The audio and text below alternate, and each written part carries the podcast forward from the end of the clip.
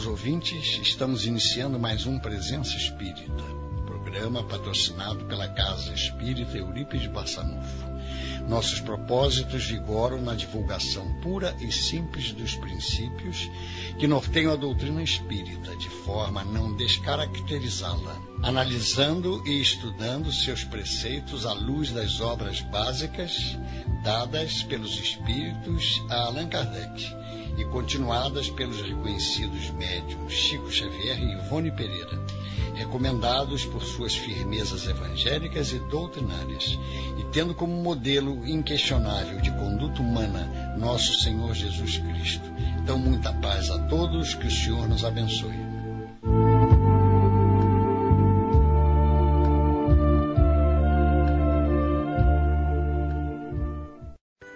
Mãe uma sílaba só, com sentido tão profundo.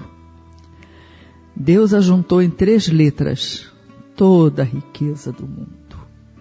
Boa noite, eu sou Yara e estou com vocês aqui em mais uma noite de estudo da doutrina espírita. Hoje nós vamos render a nossa homenagem, o nosso carinho as mães. Não só aquelas mulheres que são mães, mas a todos que têm mãe ou que tiveram na terra a mãe. Eu sei que isso, a princípio, gera na maioria das pessoas um imenso carinho. Isso gera uma imensa emoção. Mas eu sei também que para algumas pessoas esse dia pode ser até um dia difícil. E eu já ouvi de muita gente, a doutrina espírita explica isso. A doutrina espírita, na verdade, explica tudo com uma única palavra: reencarnação.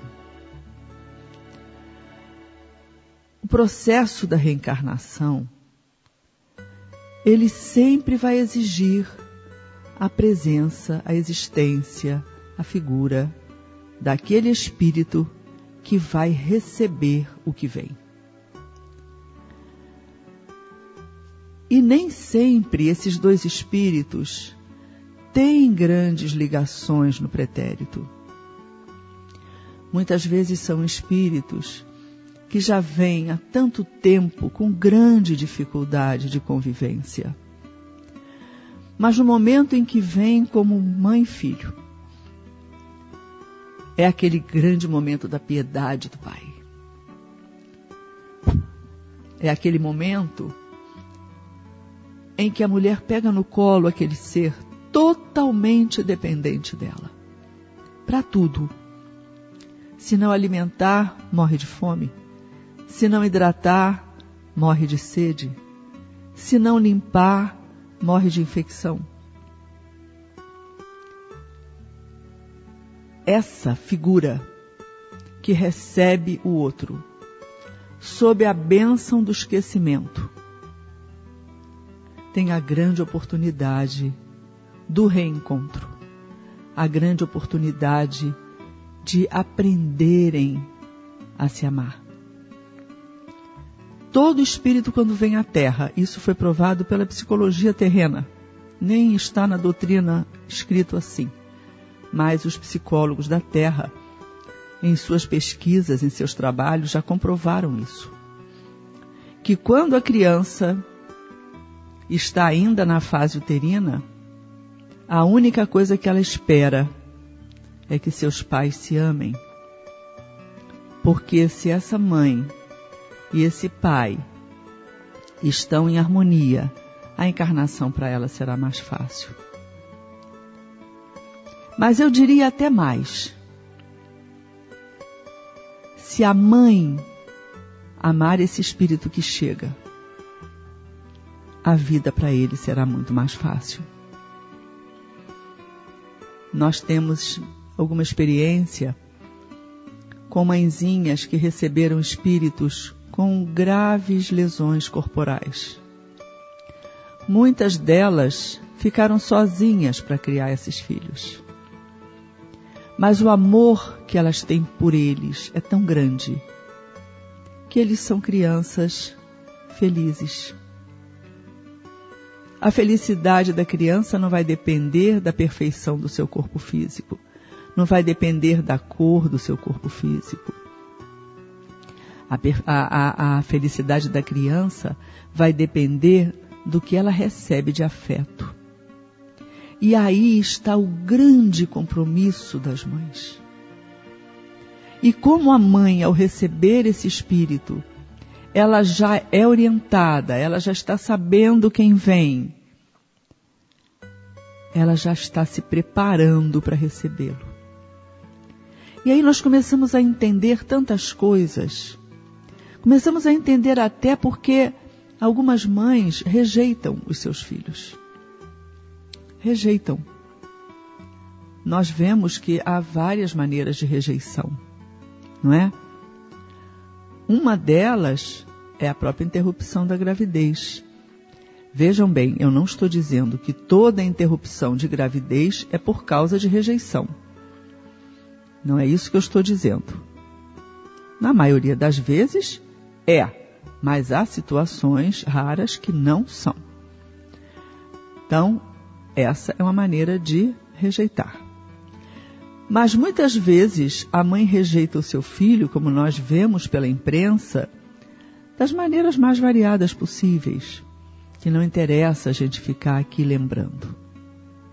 O que a gente quer é estudar, estudar o porquê. Por quê? Depois de nove meses com aquele bebezinho ali no seu ventre, por que que essa mãe, mesmo depois que ele nasce, olhando o seu rostinho, ela diz: Não quero esse filho. E aí a gente ouve críticas, né? julgamentos, até às vezes muito severos em relação àquela mãe. Não tem entranhas? Que mãe é essa? E as críticas chovem, até porque criticar é tão fácil, né? E tem uma grande vantagem enquanto eu estou criticando o outro, eu não preciso olhar para mim. Então, criticar tem lá as suas vantagens para mim. Mas, a gente lembra de uma passagem do Evangelho em que Jesus disse o seguinte: Quem disse que eu vim para vos julgar? Nessa frase, Jesus ensina que nós não temos o menor direito de julgar ninguém. Ah, mas essa mãe pegou o seu bebê e fez isso, fez aquilo. Não vamos julgar. Nós não conhecemos o passado. Nós não sabemos o início da história. Nós estamos vendo o hoje. Ela perdeu a oportunidade? Perdeu. Perdeu. Porque se foi permitido que ela recebesse esse espírito, é porque os dois estavam recebendo nova oportunidade tanto a mãe quanto o filho. E se isso não foi possível, a lei de amor, a misericórdia de Deus fará com que numa outra oportunidade eles tenham outra chance de se encontrar. Nós temos histórias na doutrina, muitas, muitas histórias, Histórias de mães que não geraram seus filhos, mas que os receberam através de outras mães. Quantas mães cedem o seu útero para trazer um espírito que outra mãe não pode receber? Ela está rejeitando o seu próprio filho? Não. Ela está realizando uma tarefa de amor. Nós vimos há pouco tempo, pouco tempo não, já vimos já há algum tempo atrás, uma avó. A filha não podia engravidar, ela então emprestou o seu útero para gerar o próprio neto. E a filha que não podia ser mãe, vamos dizer assim, pelo que nós chamamos de vias normais ou vias naturais, recebe esse filho que vem pelo útero de outra mulher. Isso daí é uma lição de amor, como muito poucas que nós temos condição de acompanhar. Aliás, o mundo está cheio de lições de amor. Mas nos chama muito mais a atenção as situações de dor, as situações de angústia, do que as situações que provam de que estamos aqui para aprender a nos unir, a nos perdoarmos. A mãe que recebe um filho com o qual ela já tem afinidade no passado, tem uma tarefa mais facilitada. Porque é um reencontro de pessoas que já se aceitam. Então ela recebe esses espíritos e aqui na Terra eles vão aprendendo cada vez a se unir mais. Eu uma vez estive conversando com uma, uma mulher grávida e ela me disse: engraçado, eu não me sinto grávida. Eu não me sinto esperando um filho. Mas estava lá o neném, a barriguinha crescendo, crescendo com o neném dentro, e também tem pessoas que têm tanta vontade de ter um filho, tanta vontade de ter um filho, que o espírito dá ordem àquele corpo, tipo, engravide e a barriga cresce, a mama aumenta, o leite surge e não tem neném nenhum pelas leis terrenas naquele abdômen. É a chamada pseudociese ou pseudogravidez. E a mãe, crente que está esperando um bebê, não tem nenenzinho nenhum no útero. Hoje em dia, isso já não é tão comum acontecer, porque as, as técnicas de imagem mostram logo no início que não há feto no útero. Então, a coisa já fica definida ali no início da gravidez. Mas antigamente, há 40 anos atrás, eu ainda tive a oportunidade de receber no hospital senhoras com aquelas batas com barriga de nove meses e que sai de lá com a barriga murchinha, sem ter tido neném nenhum, porque no exame percebe-se que não havia um feto ali. Tal o desejo dessa mulher de ser mãe. Mesmo sem condições, ela mentalmente, ela engravida. Quanta coisa a gente aprende com a doutrina observando cada um desses casos. A mãe que não aceita o seu bebê, a mãe que pede um útero emprestado para poder ter o seu, a mãe que, mesmo sem um corpo, abriga aquele espírito ali querendo trazê-lo para a terra. Há N situações relacionadas à encarnação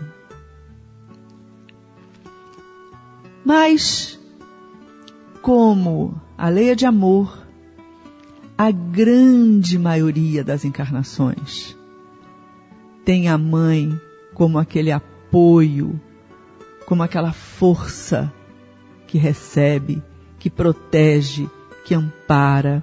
Porque essa mesma mãe que me disse, eu não me sinto grávida, quando o seu bebezinho nasceu, ela disse: engraçado, as coisas mudaram.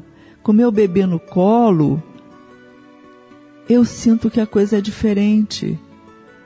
Eu sinto que meu filho está aqui.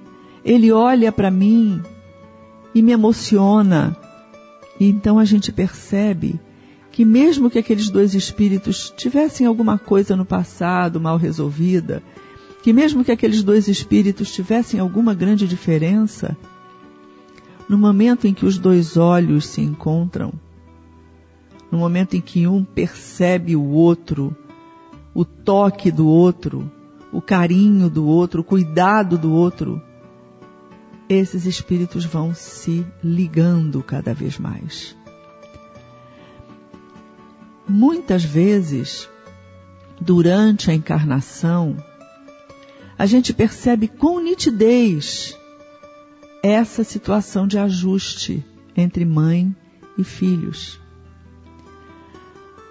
Uma vez num atendimento fraterno, um rapaz me disse uma coisa muito interessante. Ele disse: Eu vim aqui buscar explicação para o que eu sinto. E eu disse: O que é que você sente, meu bem? É o seguinte: eu sinto pela minha mãe uma dualidade de sentimentos muito intensa. Há dias em que eu amo profundamente a minha mãe, e há dias em que eu tenho uma raiva dela tão grande que eu saio para a rua para não fazer uma bobagem. Então a gente vê a dificuldade desse espírito ainda em se acertar com outro espírito. É claro que esse, essa é uma das situações mais extremas, não é? Mas no dia a dia, a gente vê que há uma, uma ligação maior entre mãe e filho. No dia a dia, a gente vê que cada dia que passa, esse amor vai aumentando, as diferenças vão sendo corrigidas, as ligações vão se tornando cada vez mais fortes. E há aquele momento em que aquela mãe tem por aquele filho, por aquela filha, o que a gente chama de amor incondicional. Eu me lembro que uma vez eu estava assistindo um, a televisão e entrou um, uma edição extraordinária da reportagem daquele dia, mostrando uma rebelião em um presídio. E no em cima do telhado do presídio haviam vários presos e um agente penitenciário imobilizado. E todos meninos, todos jovens, muito jovens. Num determinado momento, escuta-se uma gritaria e a câmera então se volta para o barulho daquela mulher. Era uma senhora que você via nitidamente que era uma pessoa séria, trabalhadora, com um tamanco na mão, gritando lá para cima: Fulano, desce daí! Desce daí, seu moleque! Desce daí! Porque senão, quando eu te pegar, você vai ver só. E o interessante é que o garoto relacionado a ela ficou entre a cruz e a espada. Por um lado, ele estava ali cercado dos dos outros companheiros de presídio, tentando fazer uma rebelião, tentando, não sei o que, é que eles estavam cobrando, exigindo, não sei. Mas o que me chamou muito a atenção foi o fato daquele grito de mãe, daquela ordem de mãe, ter atingido lá em cima do telhado aquele garoto e os outros. Porque os outros todos pararam também e ficaram sem ação olhando para ela. Eu não me lembro do desfecho, até porque eu não, não gosto muito de assistir esse tipo de reportagem. Se é uma coisa que a gente não pode ajudar, eu não fico assistindo, eu não gosto de ficar me alimentando de coisas que não, não vão me fazer bem e que eu não tenho como fazer nada para mudar, não ser prece. Fui para o meu quarto, peguei o evangelho, fui orar por aqueles meninos, por aquela mãe. E aí eu fico pensando, quando há uma situação grave de agressão, por exemplo, né? O que não deve sentir a mãe do agressor? Porque a mãe do agredido todo mundo sabe. Ela se sente injustiçada, ela se sente vítima daquela situação. E é, não deixa de ser vítima daquela situação. Mas aí eu me pergunto, e a mãe do agressor? O que sente essa mãe? Depois de uma vida dedicada àquele filho, depois de uma vida de sacrifício, muitas vezes, para criar até sozinha aquele e outros filhos. E de repente se dá conta que seu filho entrou pela marginalidade, que seu filho está realizando atividades que são profundamente comprometedoras para ele, não só pela lei dos homens, mas o que é pior, pela lei de Deus. Como se sente essa mãe? Eu confesso a vocês que sempre que eu sei de algum caso de agressão, eu oro pela mãe do agressor. Oro por ele, mas eu oro por essa mãe. Porque deve ser muito difícil. Deve ser muito difícil ver o seu filho atrás das grades. Uma vez, também em uma reportagem, o menino foi, foi recolhido pela polícia e a mãe, desesperada, dizia para ele: Eu preferia ter te visto morto do que preso. E eu fiquei com muita pena daquela mãe. E fiquei com pena dele também. Mas de repente aquela frase da mãe pode ter sido para ele um choque, um tratamento de choque. Talvez naquele momento não, mas será que depois aquilo não vai ficar no ouvido dele? Por que, que uma mãe prefere perder o filho, entre aspas, do que vê-lo preso? Ela sabe das dificuldades da prisão, mas ela não sabe do caminho depois que ele sai do corpo. Então, de qualquer maneira, essa mãe merece o nosso carinho, o nosso respeito e a nossa prece. As mães que de alguma maneira ficaram seus, seus, sem seus filhos, seja pelo desencarne, seja porque foram, é, passaram até a guarda de outra pessoa. Essas mães que devem muitas vezes ter que dar os seus filhos à adoção porque não tinham condição de criar. Essas mães estão sem a presença dos seus filhos. E quando a perda é pelo desencarne, a sensação de dor é muito grande. Então, o que nós podemos dizer a essas mães é que a, elas não perderam seus filhos. Seus filhos deixaram seu corpo de carne, mas estão vivos.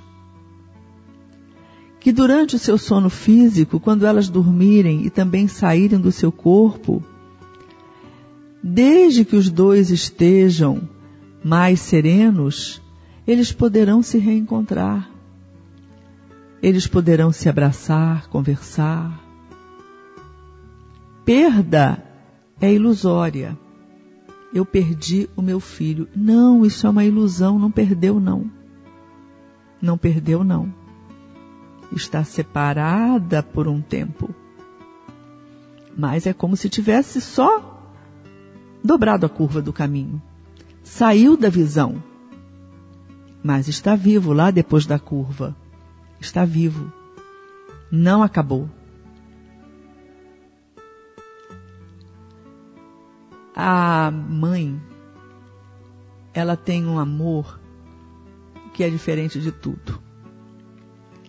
É aquela mãe que quando a coisa está muito quente em casa, ela está profundamente aborrecida zangada, fala coisas que depois ela até se arrepende.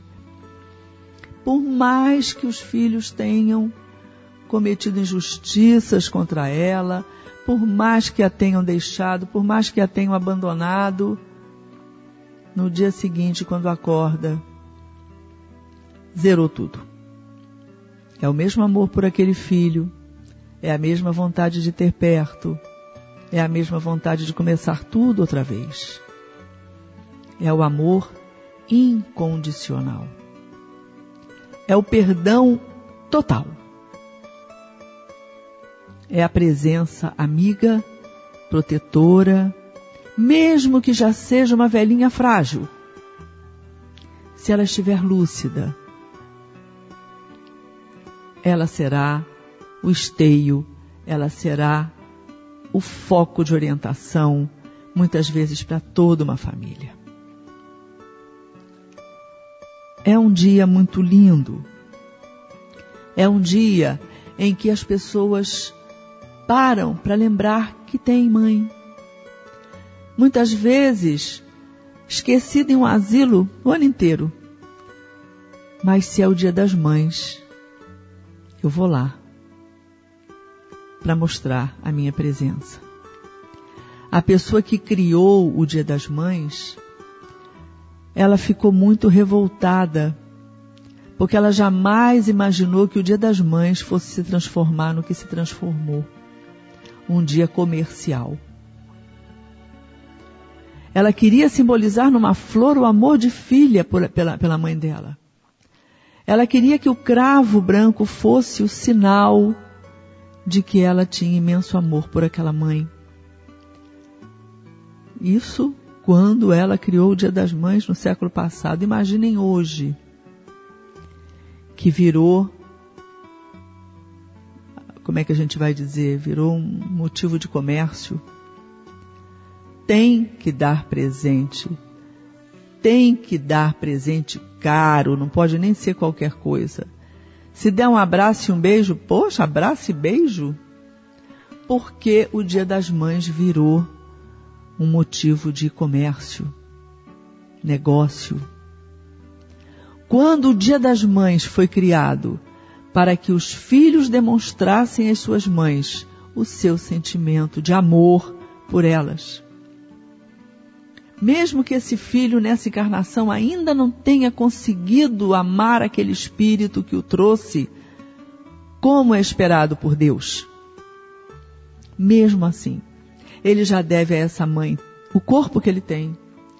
Ele já deve a essa mãe o fato de ter sobrevivido, porque ela não o deixou abandonado quando nasceu.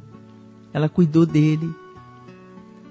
Ele deve a essa mãe o fato de ter conseguido ter uma vida na terra. E eu acho interessante como às vezes os filhos culpam as mães pelas suas próprias dificuldades. Olha como a doutrina faz falta. Porque se esse filho tivesse recebido a doutrina, ele saberia que essas dificuldades ele já traz desde outras encarnações. Não foi nesta encarnação que ele formou a sua personalidade atual ela é um somatório de tudo o que ele já viveu, de todas as experiências pelas quais ele passou. Então, a mãe não é responsável plenamente pela sua personalidade. É claro que na existência atual, ela deu uma educação, ela deu exemplos, ela influenciou na sua personalidade. Mas a personalidade é de cada um é a vivência de cada um, é a experiência de cada um. Este é o programa Presença Espírita, patrocinado pela Casa Espírita Eurípides Barçanufo, situada na Rua Gazeta da Tarde, 235, na Taquara, em Jacarepaguá, na cidade do Rio de Janeiro, CEP 22 715-100. Telefones 2446-8108, 2446-3922. A programação detalhada da nossa casa pode ser encontrada na nossa página www.ceeb.org.br. Temos as palestras realizadas através do Presença Espírita, esses estudos realizados através do Presença Espírita, disponíveis no site da nossa casa, ceeb.org.br, bastando que cliquem na aba Acervo e em seguida no programa Presença Espírita. E aí terão acesso a todos os programas que foram irradiados através da Rádio Janeiro nos últimos anos. Há um ponto nesse dia que para mim é da maior importância. Aliás, eu diria até dois. Um é daquela mãe que muitas vezes nunca gerou um feto. Nunca. Ou gerou e abortou por aborto natural. Nunca, na verdade, chegou ao trabalho de parto. Nunca ouviu o choro do seu bebê. mas abre os braços e recebe os filhos que Deus lhe deu. Recebe os filhos que estão pelas ruas, cujas mães desencarnaram, são órfãos, ou então que não tiveram condição de criar e entregaram em adoção. A mãe adotiva. Que peso tem essa mulher no meu conceito? Porque quando você engravida, quando você gera um filho em você, quando ele nasce, você ouve, tem as dores do parto, ouve o seu chorinho, pega no colo, amamenta. É uma coisa, é natural que o teu amor por essa criança cresça a cada dia. Mas aquela que não passou por essas experiências e que recebe os filhos que ela não gerou e dá a eles todo o amor, toda a atenção, toda a proteção, todo o carinho, que espírito é esse? É um espírito que merece o meu profundo respeito. E acredito que mereça o respeito de todos nós. Existe um livrinho na doutrina espírita que é uma graça é uma história de uma criança que ia encarnar e que escolheu a mãe que ela queria. Eu quero aquela mãe ali. Aí, os responsáveis pela sua encarnação disseram assim: só tem um problema. Ela não pode te receber. Ah, ele ficou muito triste. Ele queria muito aquela mãe. Era um espírito com quem ele queria muito compartilhar uma encarnação. Tinham tantas coisas para acertar, tinham tantas coisas para trocar, tinham tanto que fazer juntos aqui na Terra. Podiam fazer coisas belíssimas. Como não podia vir por ela? mas ela não podia engravidar. E aí? Durante o sono físico, os responsáveis levaram para conversar com ele uma outra pessoa. E ela então disse que o receberia, que o receberia e o entregaria em adoção para que essa outra mãe pudesse então recebê-lo através do seu útero. E assim foi. Ela engravidou e quando ele nasceu, ela o deu em adoção. Por isso eu falei com vocês lá no início, não se pode julgar, a gente não conhece a história. A outra mãe que não podia engravidar recebe esse espírito que está agora no colo daquela que ele escolheu como mãe. Estão vendo como é que funciona? A gente não pode criar nenhum tipo de conceito se a gente não sabe qual foi a programação. Se a gente não sabe o que aconteceu antes. A gente não tem ideia. Uma menininha, uma vez na escola, falou: Não, eu não sou filha do útero da minha mãe, não. Eu sou filha do coração dela. Olha que gracinha. A mãe adotiva que ama aquele filho incondicionalmente, como se o tivesse gerado, com certeza é um espírito profundamente ligado a ele. E vai recebê-lo e vai cuidar, e vai passar pelas dificuldades, vai passar pelos momentos bons, com a única diferença em que ao invés de ter sido gerado no útero, foi gerado no coração. Então, para a mãezinha adotiva, o meu profundo respeito.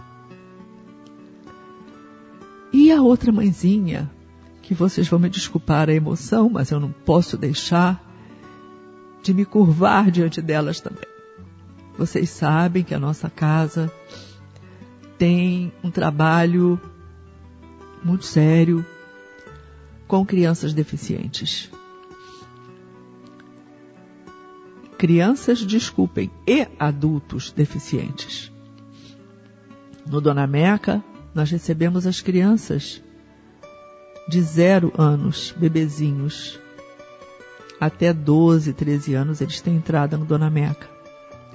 E o GAPEB recebe os adultos com deficiência. Eu venho trabalhando nesse grupo há mais de 10 anos. Ou melhor, trabalhando no trabalhando com, que no momento eu trabalho sem estar ligada ali diretamente lá pelo meu trabalho no núcleo Chico Xavier. Não dá para fazer os dois lugares ao mesmo tempo. Mas já estive tanto dentro de uma instituição como dentro da outra. E tanto em uma quanto em outra eu tive oportunidade de acompanhar o trabalho dessas mães. Me marcou profundamente no Dona Meca uma vez quando chegou uma senhora com um menino. Na época, ele tinha 14 anos. E ela jogava o filho por cima do ombro porque ele não tinha movimentos. Os movimentos que ele apresentava eram totalmente incoordenados. Então ele não tinha como ficar em pé, não tinha como andar. E ela não tinha cadeira de rodas. Então ela carregava o filho jogado por cima do ombro. E o que, me, o que deixou todos nós ali muito angustiados é porque o Dona Meca não recebe jovens. Dona Meca só trabalha com criança.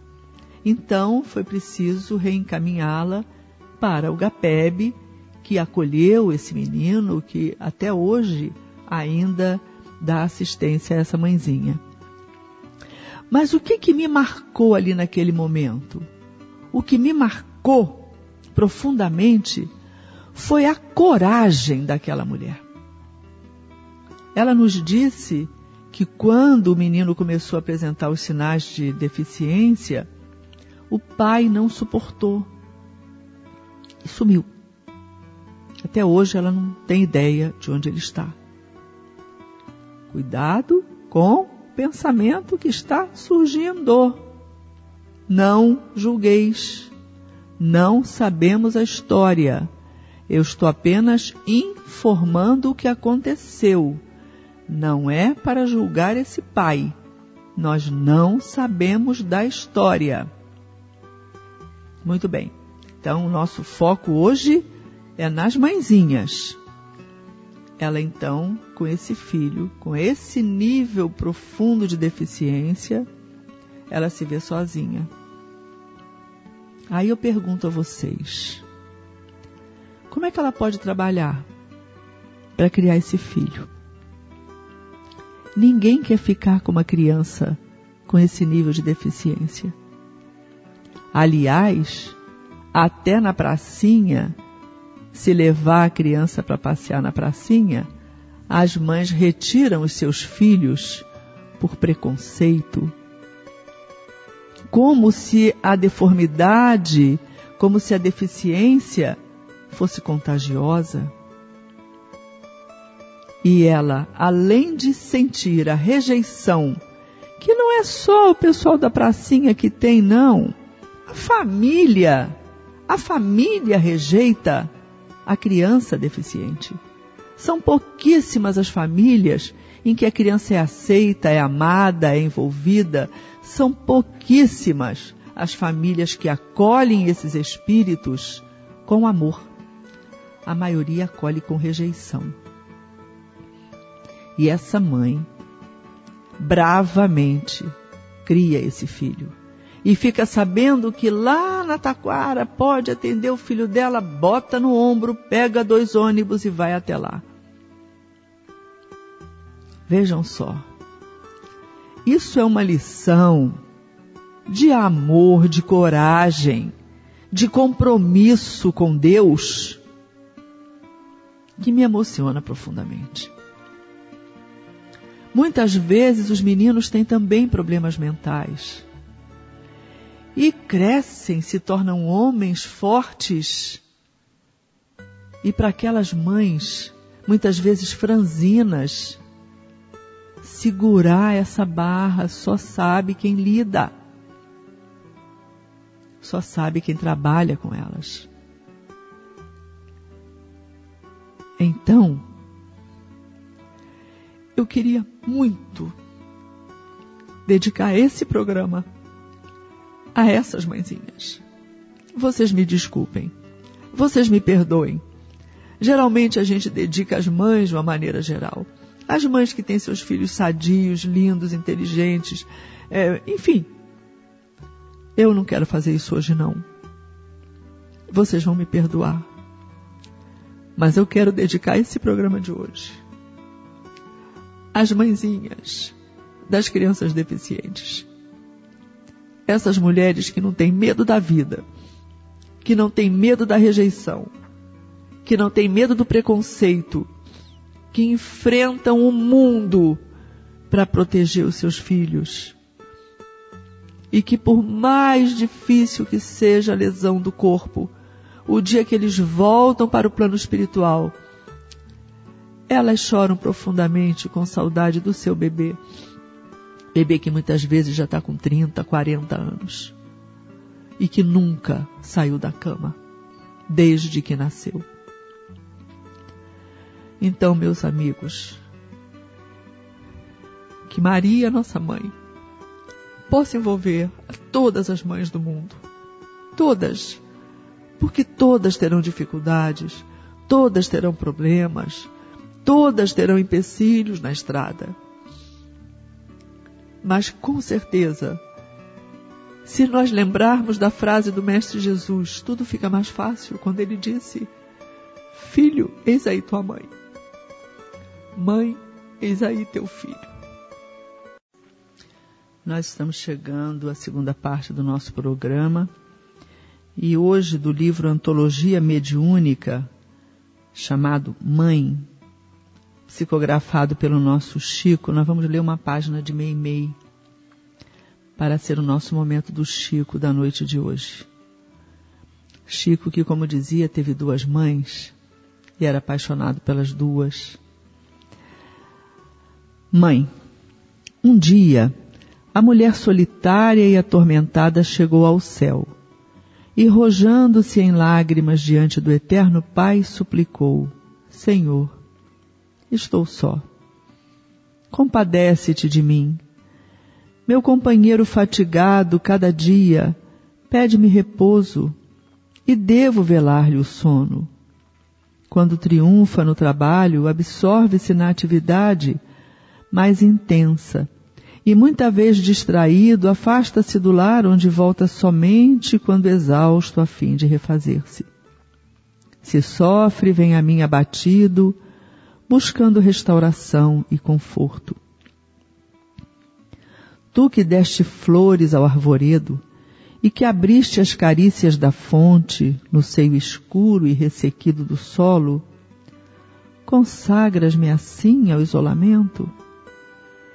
Reservaste a terra inteira ao serviço do homem que se agita, livre e dominador sobre montes e vales, concedes a mim apenas o estreito recinto da casa, entre quatro paredes, para meditar e afligir-me sem consolo? Se sou a companheira do homem, que se vale de mim para lutar e viver, quem me acompanhará na missão a que me destinas.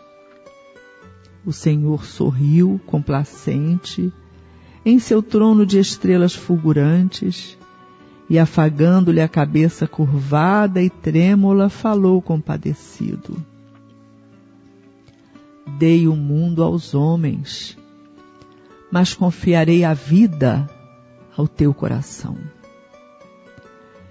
Em seguida, colocou-lhe nos braços uma frágil criança.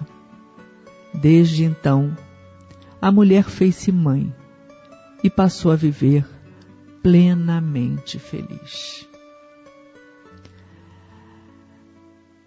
E aí, concluindo, ainda com o nosso Chico querido, do livro Maria Dolores, nós vamos ler a poesia Coração de Mãe. Dizem que quando a terra foi criada, fazendo-se possuída pelos filhos da vida que vinham de outros mundos, tudo na estrada humana, cortando a imensidão dos campos infecundos, era a dominação do ódio que se aferra à dissensão, à morte, ao desespero e à guerra. Foi quando o mensageiro do céu às criaturas regressou às alturas e disse humildemente ao grande Deus: Senhor, o que posso fazer dos homens sem amor? Do cérebro mais tardo ao gênio mais precoce, tudo na terra é luta em conquistas da posse. Compadece-te, ó Pai. Veneno, flecha e clava formam no mundo inteiro a humanidade escrava da descrença, do mal, da impiedade e do crime, sem qualquer esperança que se arrime. Já não se aguenta ouvir os urros do mais forte e o choro dos vencidos. Pisados, massacrados e caídos nos sarcasmos da morte. Que fazer, grande Deus, nas trevas dessa luta em que a luz se nos nega e ninguém nos escuta? Revelou-se que o Pai de infinita bondade pensou por muito tempo e disse comovido: Aceito, filho meu, quanto me falas. Entendo-te o pedido volta ao mundo a servir na tarefa em que avanças. Os que morrem no mal renascerão crianças. A terra evoluirá, ponderou o Senhor. Ninguém alterará minha obra de amor. A fim de desarmar a violência e a cobiça, instalarei no mundo a força da justiça, e para que haja amor exterminando o orgulho, sem pancada, sem grito, sem barulho, enviarei alguém que ame os filhos meus com o meu amor ao bem, na exaltação, na exaltação da paz, sem desprezo a ninguém. Alguém que saiba amar, a servir e a sofrer, cultivando o perdão como simples dever. Dizem que foi assim que a terra começou a fazer-se jardim. Ouviu-se verbo novo, alteraram-se imagens, e conforme o Senhor mandou e prometeu, entre as rudes mulheres dos selvagens, o coração de mãe apareceu. É, o que mais a gente pode dizer, não é? O que mais a gente pode pensar? É um momento em que a gente só tem o que sentir. Sentir imenso amor por aquelas que nos deram a vida. Sentir imenso amor por aquelas que nunca geraram, mas que amam imensamente. Sentir imenso amor por aquelas que respeitam as decisões do Pai, que aceitam os seus momentos, renunciando muitas vezes a tantas coisas na terra para se dedicar integralmente aos seus filhinhos. Reparem que nem sempre elas esperam alguma coisa em troca. Simplesmente amam simplesmente se doam, simplesmente cuidam. E quando recebem muitas vezes um presente caríssimo, que foi enviado pela secretária do filho altíssimo, funcionário de uma grande firma, elas sentam no canto e deixam uma lágrima descer.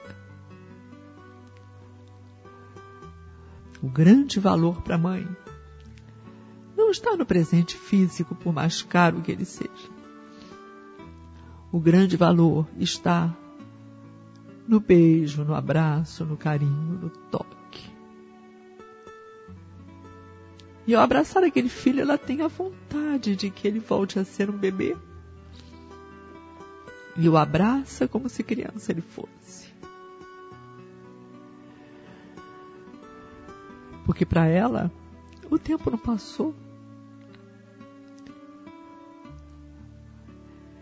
Ele continua sendo o mesmo. Mesmo que a cabeça esteja cheia de fios brancos, mesmo que junto dele chegue uma enorme família que ele criou, é sempre o bebê. É sempre aquele que ela ama e vai amar por toda a eternidade. Porque quando se forma uma relação de amor entre mães e filhos, essa relação é para todo sempre. Então, meus amores, para cada mãezinha nesse dia de hoje, o nosso carinho. Para todas, aquela força, principalmente se estão se sentindo sozinhas mães órfãs de filhos vivos. Que esperem, porque o tempo passa, porque o amanhã vai chegar. Outras oportunidades acontecerão, outros momentos surgirão, mesmo que não seja nesta vida em outras vidas as coisas vão mudar. E não adianta a gente querer que as coisas surjam de maneira imediata. Elas acontecerão passo a passo. Como diz Emmanuel, um enorme castelo foi erguido tijolo a tijolo. E assim é a nossa trajetória como espíritos imortais. Vamos tendo que dar um passo de cada vez, adquirindo uma experiência a cada momento, nos tornando mais sábios, mais fortes e tendo no amor a nossa grande chance de buscar a felicidade que, como disse Jesus, ainda não é deste mundo. Então, que possamos ter nas pequenas coisas a felicidade que a terra nos dá. No abraço, no carinho, na voz, no pensamento, na lembrança. Até uma próxima oportunidade de estudo. Que Deus nos abençoe e abençoe a todas as mãezinhas da terra. Boa noite.